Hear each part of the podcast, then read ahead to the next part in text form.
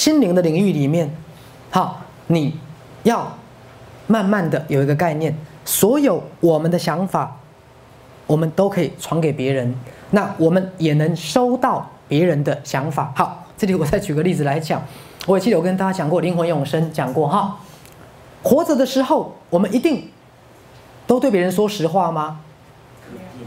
各位，我讲大多数的时候，我们跟朋友来往，我们都不见得在说真心话，对不对？而且说实话，我们人越长大，说真心话越来越少。你心里想的跟嘴巴说的都一样吗？那你们长大还是这个样子吗？如果是，你就麻烦了。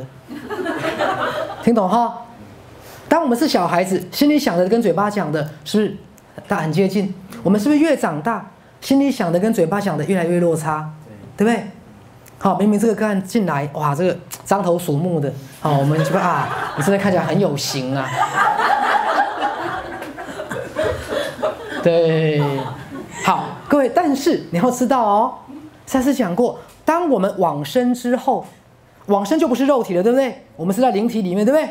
往生之后，人跟人的沟通方式是直接心灵感应哦，所以你在想什么，对方是直接收到哦，所以。你的只是让农民给生啊啦，不要假仙的，明白了吗？是啊，好，所以我跟大家讲，在我们的团体里面，好，甚至有时候我们要开一个团体，我们来玩一个游戏，大家讲话都不要经过大脑，直接心里想什么直接说，只在只限团体，团体外就不要玩了，会死人的，可以听懂吗？好，你们一定很久没有玩过这种游戏。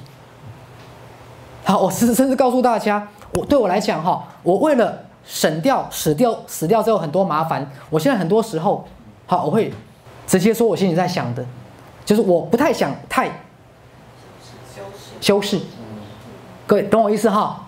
但是我相信大多数这个世界上，我们心里想的跟嘴巴说的有没有落差越来越大？好，各位，我会建议大家，好，你们试着拉近这个落差，你心里想的跟嘴巴说的落差越小。你会越健康，但是我告诉各位，你不见得会越成功。社会上越成功的，有可能嘴巴说的跟心里想的落差很大，这种人被归类为成功人士。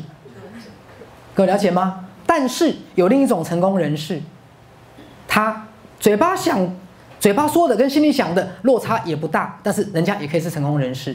听懂了吗？来，许医师属于这一类，很抱歉。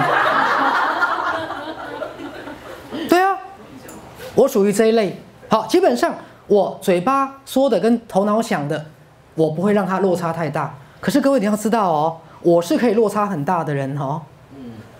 我是百分之百能心口不一的人哦。我是有意识的修行而让我自己越来越，对，因为有些东西你必须真的要去面对。